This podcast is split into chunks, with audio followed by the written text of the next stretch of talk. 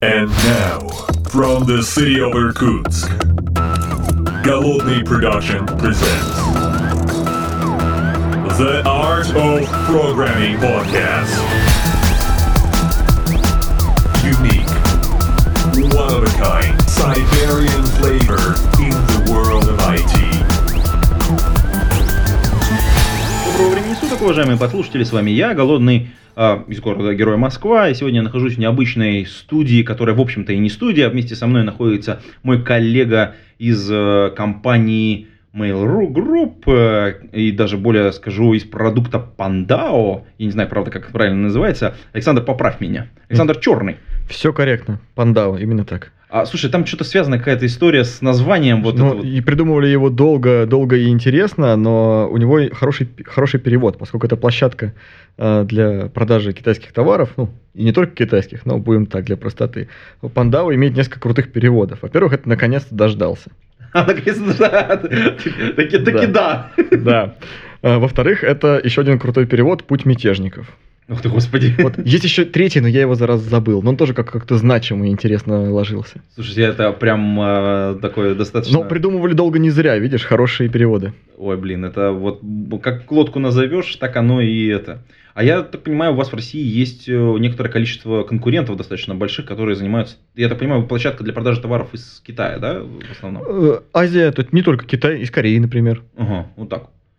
Корейская косметика. А, во, все, понял, интересно. Но э, ты, честно говоря, занимаешься, ты не совсем, вот я продукт компании э, System, а ты Я руковожу мобильной разработкой. такой м, мини-CTO. Мини-сетево. Сетево со спецификой в мобилу. Вот так вот. Ам, слушай, а вот э, твой какой-то технический бэкграунд, чтобы там наши подслушатели понимали, я так понимаю, ты сначала был, собственно говоря, самым мобильным разработчиком. А- Оригинально я начинал программировать до того, как появился iPhone. Поэтому мобильным разработчиком я был не сразу. А, Мы в научно-исследовательском институте с длинным названием высокоскоростных коммуникаций сетевых технологий в системах на кристалле Молодец. В другом городе. Одним воздухом, одним, одним, да. В другом городе героя, да, Санкт-Петербурге, э, разрабатывали как раз эти самые системы, отправляли дизайн на завод Зеленоград, возвращались печатные платы, мы э, ругались на то, что забыли напаять какой-нибудь компорт, писали для них внутреннее программное обеспечение на ассемблере, внешнее программное обеспечение, как правило, на каком-нибудь C++ билдер делалось. А После этого продолжали. Это были мосты и коммутаторы э, по стандарту SpaceWire. Вот, то есть это C, ассемблер, C++.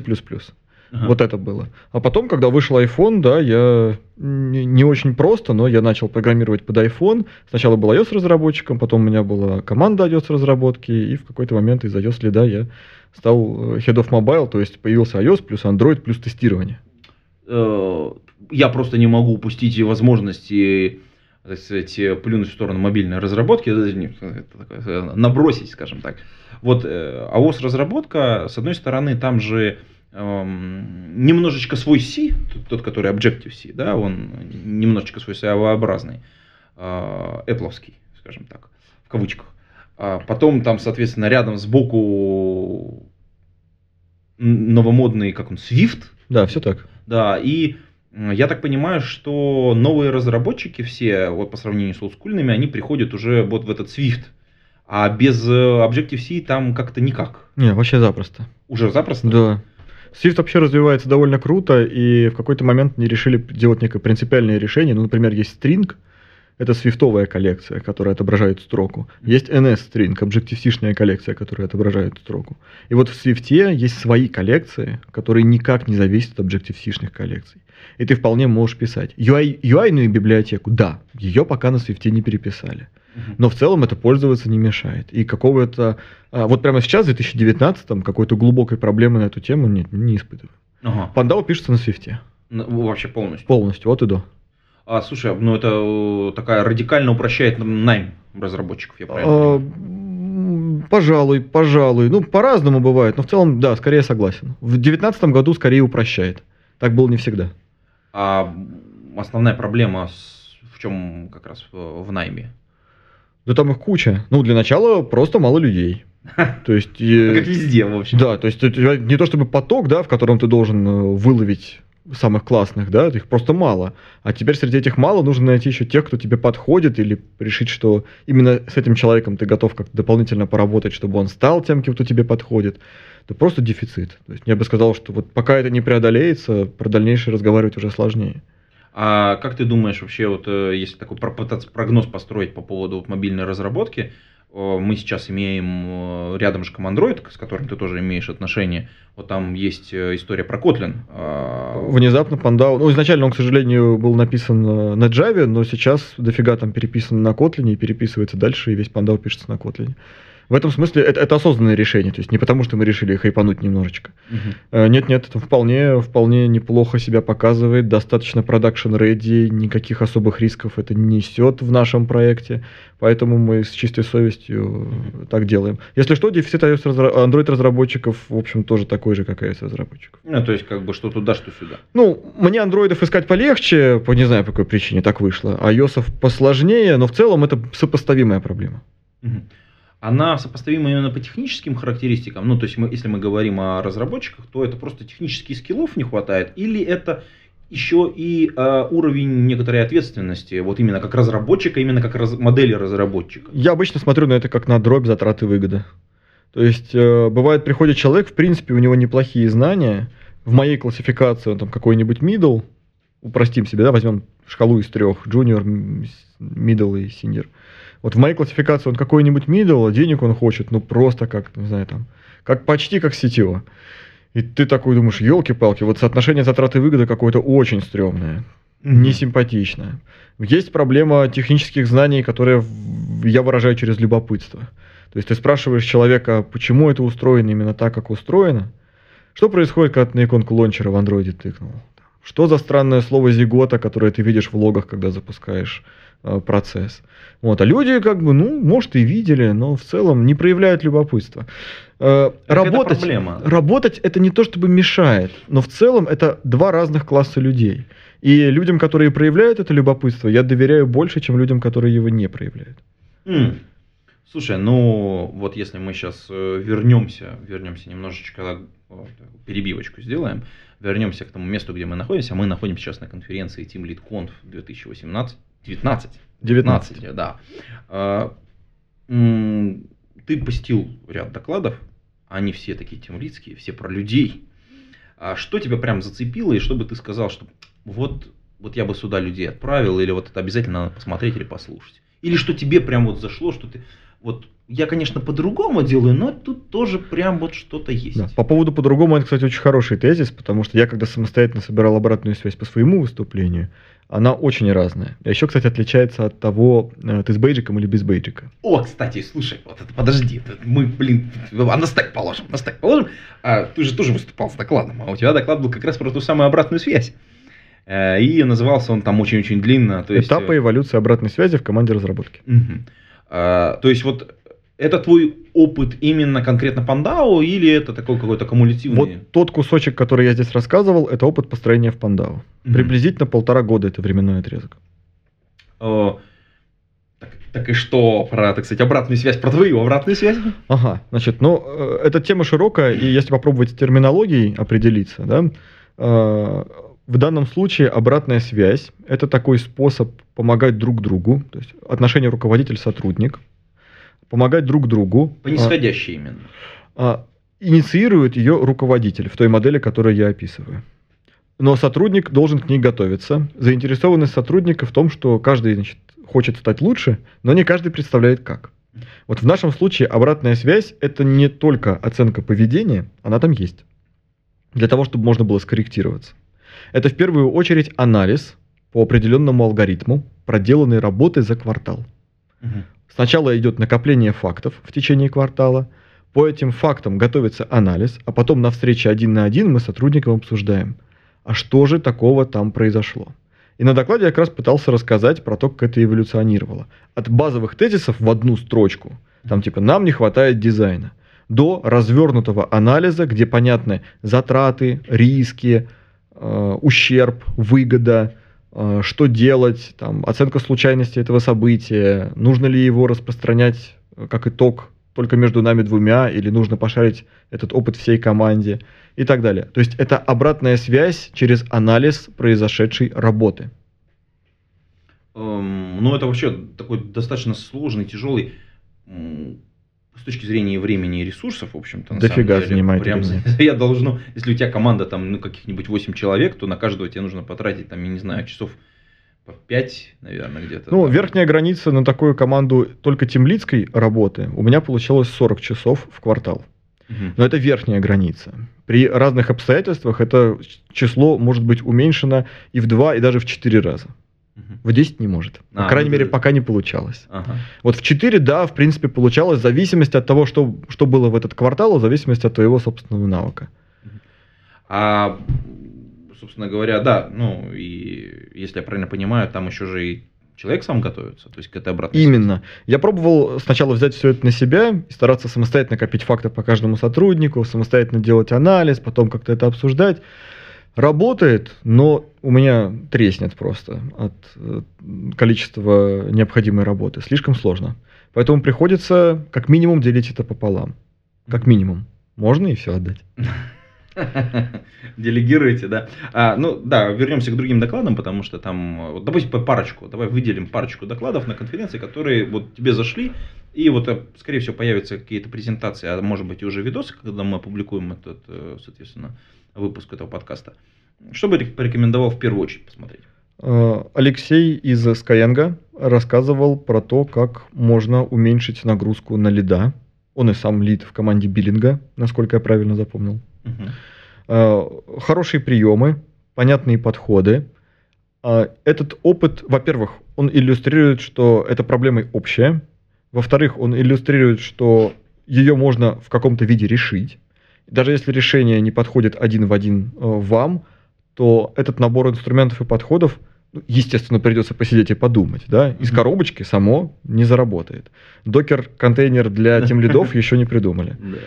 Поэтому придется немножечко по- пошевелить и там под, под себя это напильничком подработать, но в целом я считаю, что это хороший рассказ, очень, очень понятно, как бы в чем была проблема, и очень понятно, какие шаги были предприняты. Мгм. Ну и что-нибудь второе, давай вот как бы. А, ну, Кинем. я специально пришел послушать э, Катю из Digital HR. Она рассказывала про собеседование, потому что на EPSConf, который был в ноябре Мгм. 2018 года, я сам рассказывал про собеседование с, с уклоном в мобильнике, разумеется. Вот, а здесь был рассказ HR тоже про собеседование. Было интересно сравнить материал. Мгм. Э, Ну, тебе, я так понимаю, есть что сказать с учетом предыдущего, так сказать, опыта. Давай попробуем такие Как- какие-нибудь три поинта. Как, как минимум, а, а он не противоречит там, э, выводы Кати и Ага. те тезисы, которые она выдвигает, они не противоречат тем, которые выдвигал я. То есть я увидел в этом хотя бы подкрепление. Думаешь, окей, окей. Что там есть? Там есть то, что э, HR в вакууме искать не, не сможет. Сможет, но будет неэффективно. Мгм. Поэтому нужно привлечение разработки. Начиная от этапа написания этой самой вакансии, заканчивая, собственно, самим собеседованием. Это первый кусок. Второе – это про четкое выделение требований. Потому что просто искать человека, который, значит, вот какой-то абстрактный молодец, это здорово. Но у вас есть конкретная задача, с которой нужно разбираться, и давайте попробуем решить ее наймом человека для этого. Дельту там влево-вправо, там на потенциальный рост, это все можно обсудить, но вот попробуем разобраться хотя бы с приземленным уровнем, да, потом выйти на что-то другое. И мне очень понравилась Катина секция про то, как ответы на типовые вопросы, ну, например, сколько времени вам нужно, чтобы там, перейти от текущего работодателя к нам. Мгм. То есть, что стоит за этими вопросами и как ответ кандидата раскрывает его личностные характеристики. Например, про э, его текущую вовлеченность в проект. Потому что если он, например, говорит о том, что значит, завтра буду у вас, не очень понятно, он настолько хорошо все подготовил, что у него вот прям все по щелчку переключается и отдается другому человеку, или он настолько безответственный, что готов все бросить. То есть мы не знаем явного ответа, но это повод задать себе дополнительный вопрос. Или, э, например, если он говорит, вы знаете, тут как бы ну не меньше двух месяцев, мне надо все это передавать. С одной стороны приятно, да, он готов все подготовить, а с другой стороны, зараза, два месяца. Это что же, это, это развесистый у тебя должен быть проект, и ты, видимо, совсем уж плохо вел по нему э, все формализации, раз этот процесс нужно вот дистрибутировать два месяца. Мгм. Вот примерно такого характера вопросы и ответы, которые что-то дополнительное нам сообщают от- о кандидате. Но это навык, его придется э, воспитывать. То есть Мгм. надо симулировать ситуации, пытаться, не знаю, разыграть их с самим собой, представить себе виртуального кандидата, выписать вопросы.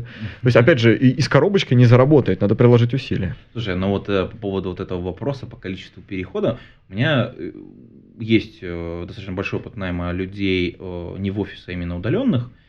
И я очень похожий вопрос задаю, э, но хочу услышать, и для меня там важным фактором является нечто другое. Я спрашиваю, когда ты сможешь со мной начать работать э, в объеме 10 часов в неделю?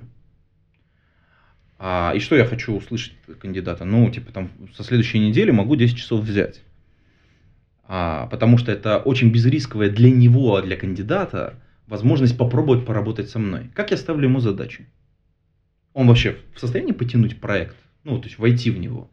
Для меня это достаточно безрисковая история. То есть 10 часов, которые вот мы с человеком поработаем в течение недели, он как-то освоится, посмотрит на проект, поработает чуть-чуть. Я увижу, как он дает обратную связь по задачам, как он берет на себя ответственность или снимает. Потом мы можем расширить это, там, соответственно, на 3 недели там, по 10 часов. То есть вот 10 часов закончились, я ему заплатил. Следующие 3 недели мы поработали там по 10 часов. Или он там говорит, окей, я вот мне нравится, как я тут там с тобой работаю. Вот у меня есть на самом деле еще 10 часов следующие, там, ну, то есть на следующей неделе могу 20 взять. Мгм. И для меня это очень хорошо. Мне легко с ним начать работать. И это значит, что если он будет от меня уходить, для меня именно вот в данной конкретной модели, то он будет от меня уходить плавно. То есть он будет сначала, он сначала найдет место, потом он начнет уменьшать у меня загрузку, и потом он уйдет. Вот какие-то планово это произойдет. А, Соответственно, какая-то вот эта вот история, она дает возможность мне быстро оценить человека. Именно вот эту вот характеристику отдельно. Хотя это не всегда, конечно, бывает. Интересный ход, э, он однозначно имеет право на жизнь. Э, Я подумал, что в рамках э, иногда забюрократизированных корпораций бывает сложно, потому что любое совмещение, оно требует неких специальных условий. Это преодолимо, это можно устроить, но в целом это дополнительное препятствие. То есть ожидается, что человек либо там, либо здесь. Ну, это, да, согласен. Здесь я конкретно оговорился, что это удаленная разработка, люди работают по часам, тайман материал, ну, вот это все. Кстати, я правильно понимаю, у Пандау тоже, в общем, мобильные разработчики, по крайней мере, часть работает удаленно. Есть такое.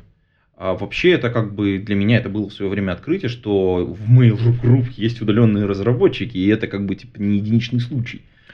Есть. Как это все завелось? Их, вообще? их не очень много. А, Здесь все достаточно просто.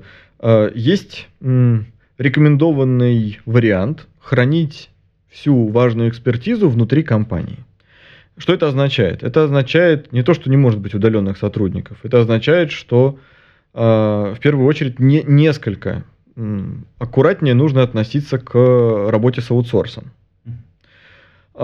Поскольку обычно, вот в моей практике, и, видимо, в твоей тоже, удаленная работа, она э, изначально классифицируется как непонятная, потому что люди привыкли не так, то нужно еще потратить какое-то время, чтобы донести, э, донести э, что это тоже, это тоже работает.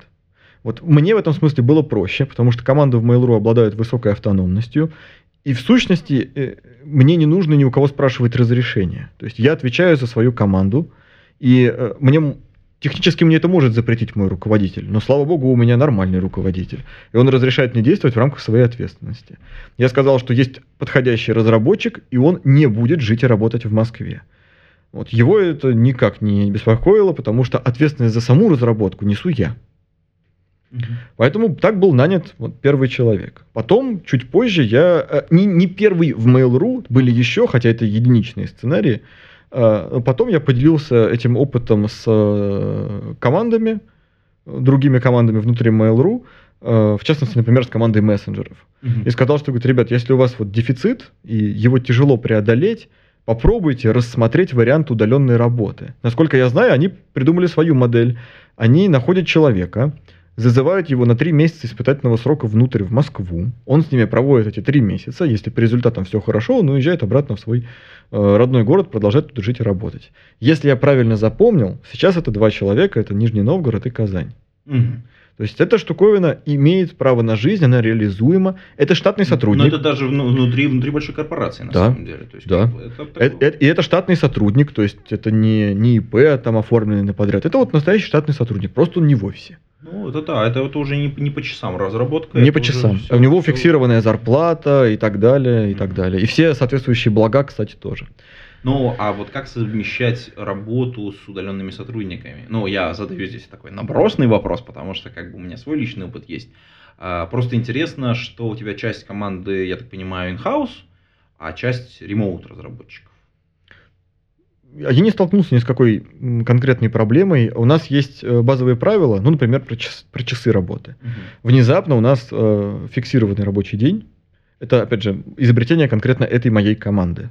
С 9 до 11 э, можно начинать, э, с 18 до 20 нужно закончить. Примерно так. И те люди, которые работают удаленно, они продолжают работать удаленно, но они соблюдают это правило по московскому времени. Ну, все просто, то есть это сдвижение часового часового пояса. Да, то есть и- если, если у человека там плюс 5 часов, окей, значит он начинает не в 9 утра, да, а в 13 часов по, по, свой- по своему местному. Отлично. Но С есть- арифметикой у меня, кажется, не очень. В 14 часов. Чё, Да, да, я ты что попытаюсь быстро посчитать, меня когда не сошлось, я такой даже перебился, такой думаю, что-то как-то не с Москвой, не, потому что между Москвой и Иркутском как раз те самые 5 часов разница.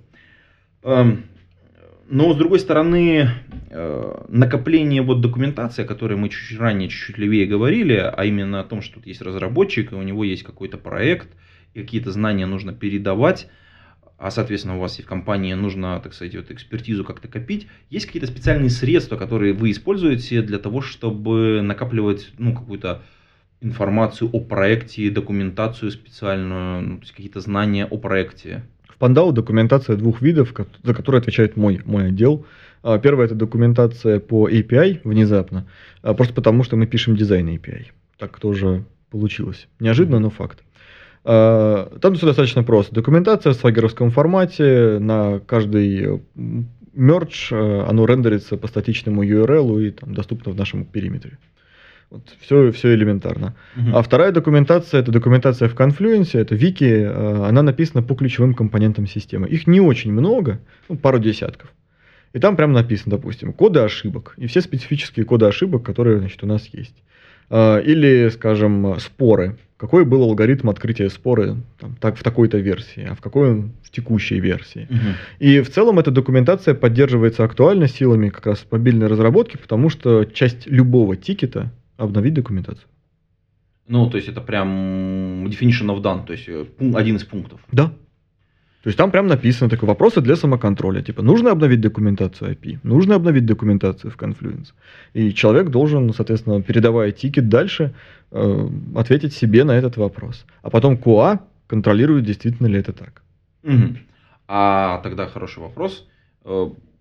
Вот э, передача между, вот есть мобильная команда разработки, а есть э, часть вот того самого э, бэкэнда, который делается отдельно. Вы делаете API-шную часть, соответственно, кто контролирует, что там бэкэнд работает корректно по вашему API? Мы можем проверить, что дизайн запроса такой. Ну да, ну именно, да. Вот это, это то, что мы можем проверить. Все. Тесты бэкэндеры пишут сами Мгм. у себя. А а то, что он отдает корректные данные со стороны мобильной разработки, мы проверить не можем. М, Ну так. Это правда. Мгм. Тут, Тут есть как бы... Да, дальше микросервисная архитектура, там, это ладно, да, API это всего лишь один сервис, дальше она, э, он уходит и за данными к еще нескольким, и бэкэнд у нас устроен значительно сложнее, чем может показаться с первого раза. Там есть отдельно поиск, который отвечает за... э, За поиск. Да, за индексацию. За индексацию, например, еще за актуальный курс валюты. Ой, вот это хороший И за перевод. Мгм. Казалось бы. Слушай, ну надо как бы осветить больше все-таки, чем занимается Пандау, чтобы было понятно. Я так понимаю, что э, пользователи, именно те, кто выставляют товары, это как часть азиатский рынок, который, собственно говоря, на своем языке как-то это Это, это модель маркетплейса. То есть нужно заключить договоры с э, разными продавцами. Пандау предоставляет площадку для продавцов. То есть физлицо сейчас не может там продавать свои бусинки. Мгм. Заключаются э, контракты с продавцами, они выгружают свои товарные остатки, эти товарные остатки, соответственно, отображаются у нас. Люди видят, что существует товар, Он проиндексирован, находит его каким-либо из способов, а, добавляет себе в корзину, оплачивает через mail.ru процессинг, а, дальше продавец упаковывает его, отправляет, прилепляет трек-номер там, и так далее. Мгм. Ну, это такая стандартная уже штука, которая... Достаточно потом- стандартно. Есть всякие другие стандартные вещи, которые мы тоже используем. Например, у нас есть там свой э, склад в Латвии, куда прибывает контейнер там, с товарами определенного типа, и доставка с Латвии, конечно, значительно быстрее. Мгм. Хорошо. Э, Мы тут разговаривали за рынок немножечко левее. Мы так, периодически такие флешбеки у нас. Что вот, ну, людей-то на iOS-то немного. Да вообще в мобильной разработке немного. Да вообще людей мало. А, Надо делать новых людей. Надо делать новых людей. Да, Окей, отлично. Александр- Тест, тест на, на- на- на- возраст пройден. Александр Васильев завещал, Да, мы да. помним. Мы помним. Да. Э, Слушай, вот э, есть у тебя какое-то мнение по поводу вообще э, образования в целом, как бы, ну, и там мобильных разработчиков в частности? Могу только брюзжать. Ну да, возраст. Есть опять же, немножечко. Хотя мне 30. Я бы не сказал, что прям вот уже пора, но есть немножечко. Э, Я периодически посматриваю, что происходит э, среди студентов разных профильных вузов, вплоть до того, что я сам иногда участвую в занятиях, ну просто сижу, смотрю, что происходит. Благо левый человек в аудитории это не то, чтобы сильно привлекает внимание. Э, Что, что, что странно? Э, С моей точки зрения, низкий уровень знания технологий. То есть, например, разговариваешь с каким-нибудь студентом технического вуза, ну, нормально, по профильной специальности, там, скажем, третий курс, и, пытаешься с ним поговорить про сетевое взаимодействие. И вот то, что в запросе есть заголовок, тело и параметры, он не может тебе нормально рассказать. Если Может быть, просто как бы в рамках программы нету этого. А вот ты сам это сакральное знание про HTTP запросы добывал из программы университета? Ну нет, конечно. Ну вот. Я примерно про то же самое. То есть я не очень понимаю, откуда я сам добыл это знание. Оно как-то подстерлось. Но я помню, что к этому времени оно уже было. И даже значительно более сложные знания. Там про архитектуру процессора, там какие-то сишные программки писались, на ассемблере что-то ковырялось. Ну ладно, тогда было так популярно. Но если заменить одну Ну, технологию на другую, да, ну да. там просто как-то... как-то- Маловато будет. Как-то так, да.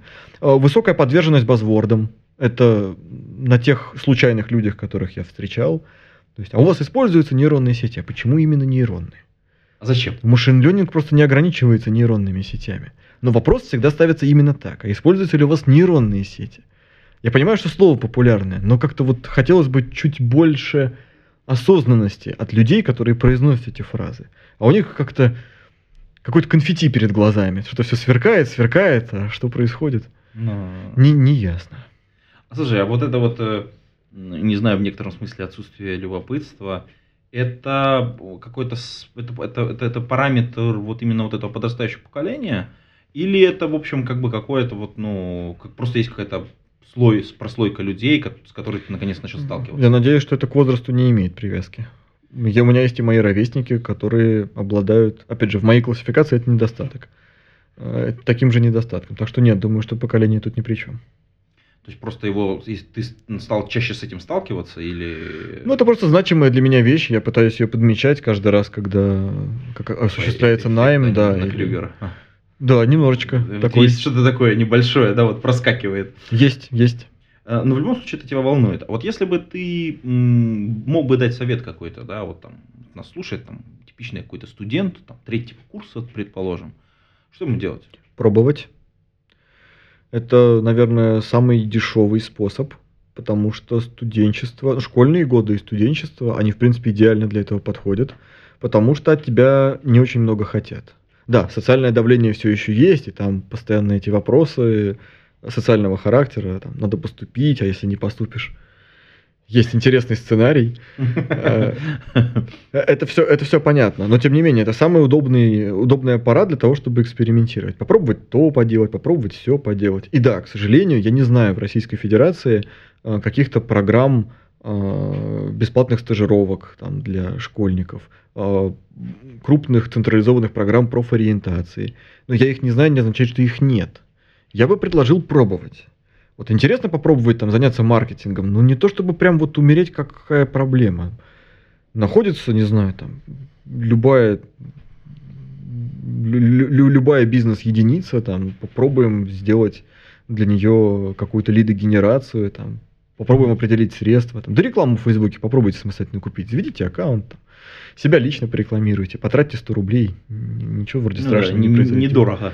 Да, не очень дорого. Там хочется попробовать пописать бэкэнд, да тоже элементарно. Есть куча бэкэндов, э, там, не знаю, возьмите любой сервис, сокращение ссылок. Нормальная тестовая задача.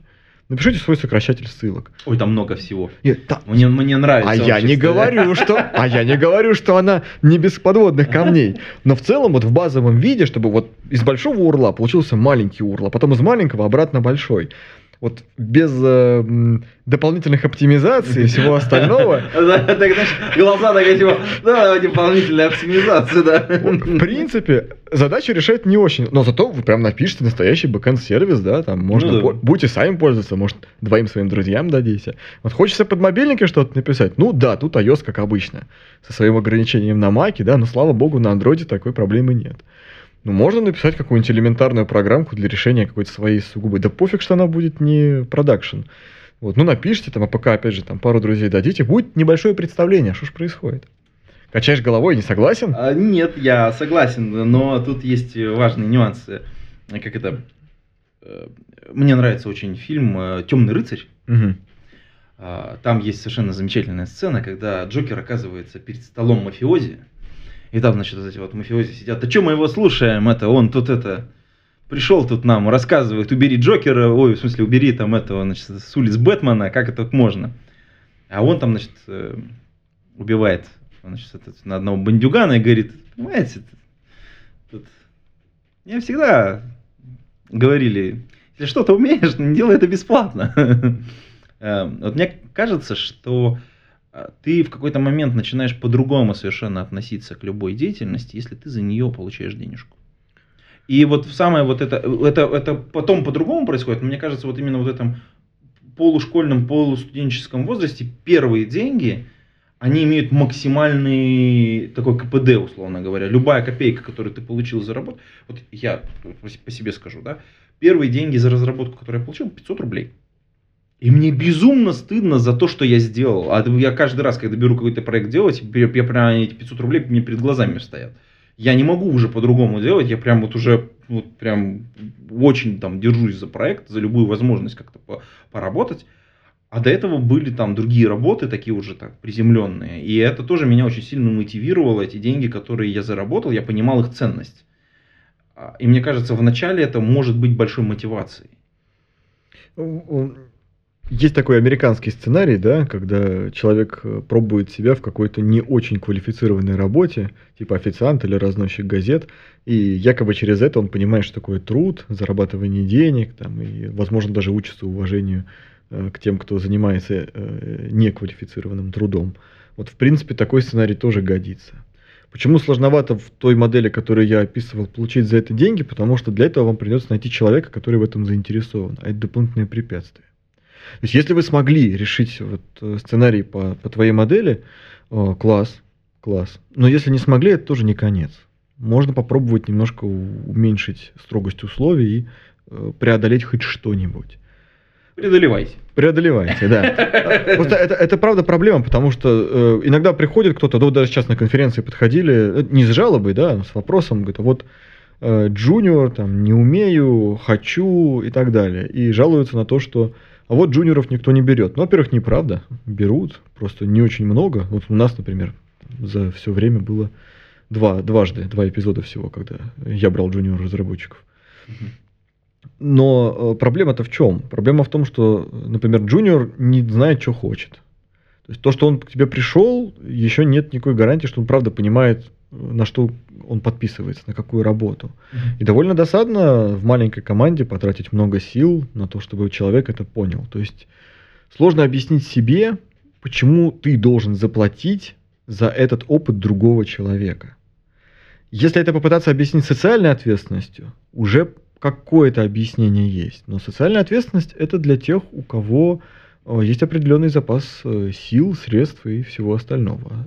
Но компания, если большая, она практически любую девиацию в, в рамках разработки может э, переварить. Это правда. Но Mail.ru это большая компания, множество маленьких компаний. А, вот это нюанс конкретный, да. То есть, когда человек приходит работать в Pandao, он действительно оформлен как сотрудник Mail.ru Group. Но у каждой вот этой вот движухи внутри есть свой бюджет, свои расходы, свои доходы и так далее. Ну, вы людей между собой потом не передаете. А, Это, это можно сделать, но с соответствующей передачей расходов. М. То есть это не тот вариант, когда есть какие-то абстрактные мобильные разработчики внутри всей Mail.ru Group, и ты такой приходишь, знаешь, там, песчаный карьер, два человека. Нет, это вот ты прям приходишь работать, и у тебя в трудовой книжке написано, что это Mail.ru Group.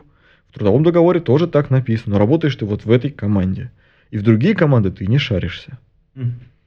Все понятно. Слушай, вот мы уже достаточно много здесь э, посвятили, э, так сказать, всяким различным э, кейсам в рамках вот нашего подкаста. Будем потихонечку закругляться, но хотелось бы, знаешь, тебя попросить вот, вот этим вот же студентам, да, которые, про которых мы сейчас только что говорили чуть левее, может быть, порекомендовать какую-то книгу. И- или вообще, в принципе, нашим послушателям. Это может быть техническая, не техническая книга, в общем, но главное, чтобы она давала какой-то вот стимул. Э, Если позволишь, я, маленькое лирическое отступление, я подумал, что если человек сумел довести до конца какой-то вот из озвученных нами проектов, конечно, было бы еще здорово, если бы он код выложил. Это За open source. Да, это бы еще добавило ему очков, потому что когда ты работаешь с человеком, про которого ты ничего не знаешь, у тебя проблема-то вот в этом. Ты же ничего про него не понимаешь. У него пустое резюме, ты э, можешь посмотреть его ясные глаза, но у тебя нет внутреннего сканера. Даже если ты много проводишь собеседований, однозначно понять трудно. А так человек говорит, смотри, довел работу до конца, плюсик. Сделал сервис, он не бесполезный, там, плюсик. Вот есть код, да, стрёмный, но зато понятно, где он стрёмный. То есть уже хотя бы что-то, да, плюсик. Даже если не возьмут, хоть скажут, что надо поправить. А отвечая на твой вопрос, вот из что такого поделать, ну, я поклонник почитать антиутопии. Мгм. А, Из далеко не новых попробуйте за миллиард лет до конца света. Это Стругацкие. Да, это Стругацкие. Э, Там есть несколько друзей. Они каждый занимается научной разработкой в своей области. И каждый из них близок к открытию. И тут с ними начинают происходить очень странные события, не поддающиеся никакому логическому объяснению. А почему они начинают с ними происходить? Почему именно в этот момент и э, именно с этими друзьями, вы узнаете из книжки. Класс. Слушай, ну вообще, если мы говорим про антиутопии, которые тебе нравятся, тут э, снимается э, сериал, по-моему, или даже или фильм, или сериал, я просто не, не помню, в Соединенных Штатах, по-моему, Netflix, э, 451 градус по Фаренгейту. Э, Вот э, читал, не читал и какое, так сказать, мнение имеешь? Это базовая антиутопия, такая же, как э, 1984 или «Мы» Замятина, или э, Олдос Хаксли «О дивный новый мир». То есть это такие самые, самые популярные, самые... Столбовые. Да, самые известные сценарии. То есть вот когда вы их прочтете, при- придется значительно сложнее, потому что придется что-то выискивать дополнительное. И список, конечно, ими ни разу не ограничивается. Вот. То, что э, снимают кино по э, значимому произведению, ну, я про, конкретно про этот фильм я ничего не знаю. Мгм. А, Хорошо, что снимают. Хотя сейчас вот этот вот поток индустриального, индустриальной съемки, особенно от Netflix, вот сейчас уже мартовское событие Пла еще даже должно быть какое-то. И там грозятся тоже показать какое-то свое производство, какой-то продакшн. А, Я не знаю, хорошо это или плохо. С одной стороны, приятно, что освещают любые стороны жизни. Тут народ как-то смеялся, что значит, если вы хотите увидеть какое-то романтическое представление о профессии, найдите про нее сериал.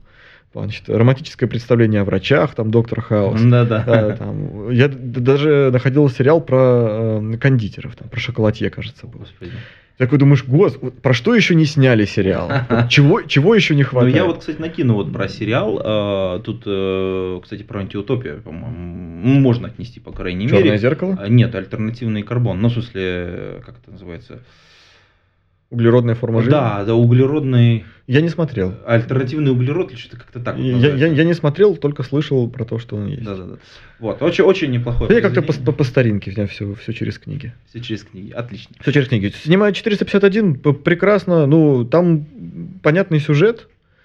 В поэтому любом случае, в целом... есть что почитать, есть что посмотреть. А на этом мы выпуск этого подкаста с конференции Team Lead Conf 2019 завершаем, 19. да, завершаем.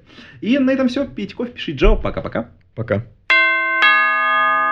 Выпуск этого подкаста выходит при поддержке патронов – Александр Кирюшин, Алекс Маликов, Федор Русак, Григорий Пивовар, Лагуновский Иван, Лео Капанин, Михаил Гайдамака, Нейкист, Ник Кабуру, Павел Дробушевич, Павел Ситников, Сергей Киселев, Сергей Винярский, Сергей Жук и Василий Галкин. Спасибо вам большое, уважаемые патроны. А вы, уважаемые послушатели, можете стать э, патронами. Приходите на patreon.com голодный и поддержите выпуск этого и других подкастов.